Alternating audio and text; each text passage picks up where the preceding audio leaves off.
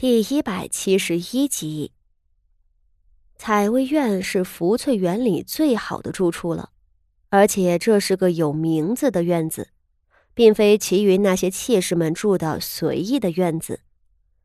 按照寻常大户人家的规矩，妾室和庶出的孩子都不能住这样像样的院子，多的是好几个妾、好几个孩子挤在一个院落里住的。赵姨娘有此殊荣，还是因着她是傅守仁的青梅竹马，是老夫人的侄女儿。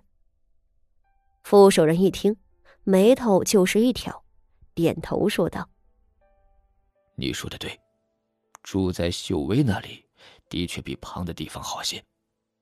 就按照八姑娘的意思办吧。”他说罢，却又看向谢氏母子三人，冷道。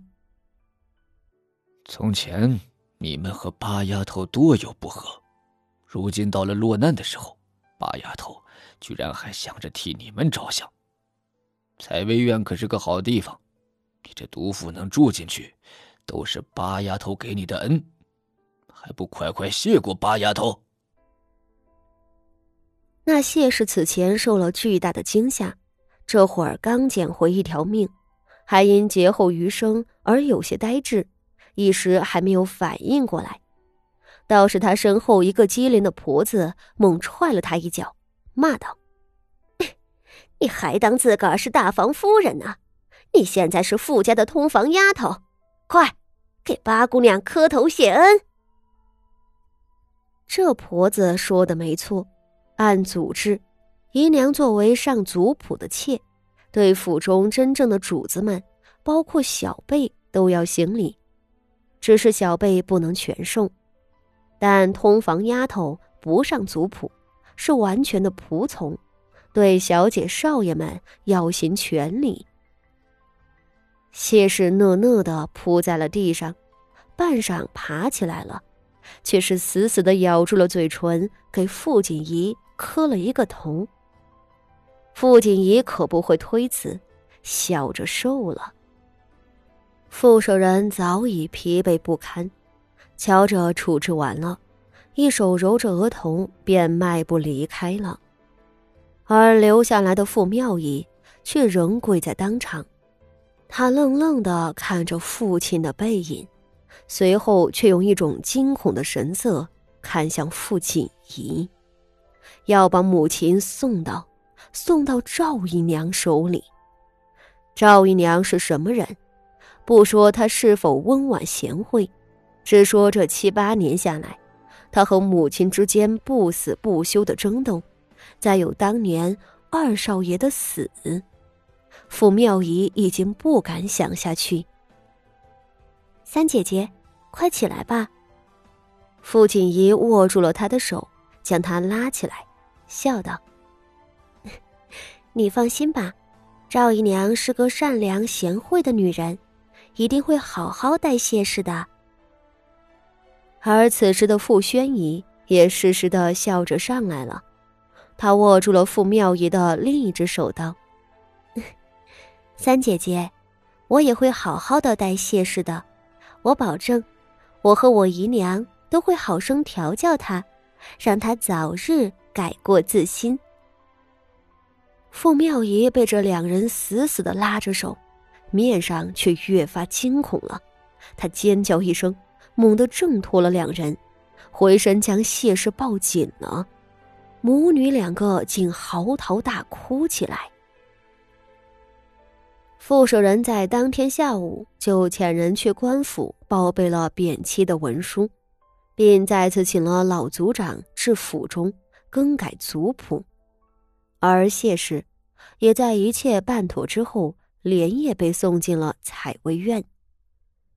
谢氏是以通房丫头的身份过来的，她穿着一件青棉布的小袄，头发随意挽了一个卷儿，两手空空的被婆子们扭送过来了。她曾经居住的锦绣院里是有不少珍贵的摆件和上乘的衣裳首饰等，但她一件都没有被允许带走。赵姨娘正端坐高堂等待着她，傅宣仪在景和院里服侍老夫人，并没有过来。谢氏低着头进来，一句话都没有说，脸上神色则是卑贱的恭敬，和所有的丫鬟一个样。他行至赵姨娘跟前，按规矩磕头行礼。赵姨娘道：“下头跪着的可是谢婉琴？”谢氏低低应承了，他弓着身子，毫无尊严的跪着。并准备承受赵姨娘将要摔下来打他的茶碗，但赵姨娘并未对他疾言厉色。赵姨娘静静的看着他，看了半晌，笑道：“谢婉琴，你的事情我都听说了。你既然来了我这里，就是我底下的通房了。你这名字嘛……”继续叫你谢氏是不妥当的，毕竟你本不是谢家人。你到底姓什么，我们也不知道。我看，我就给你赐个名，叫翠娟吧。翠娟，一种鸟。府里的丫鬟们多是用花草节气之类的取名，用鸟的倒是不多。毕竟有被视作禽兽的嫌疑。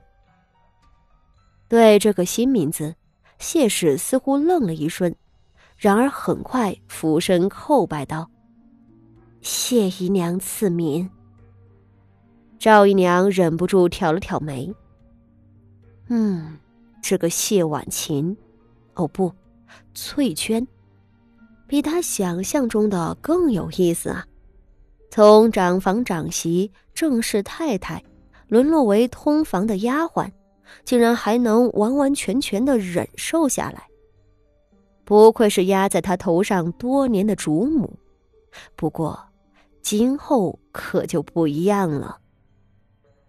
赵姨娘的嘴唇轻轻的抿了起来，她缓慢的道：“很好，翠娟，你既然是老爷的通房。”日后就和出逃住在一块儿，这通房丫鬟也是丫鬟，日后少不得要做些粗活的。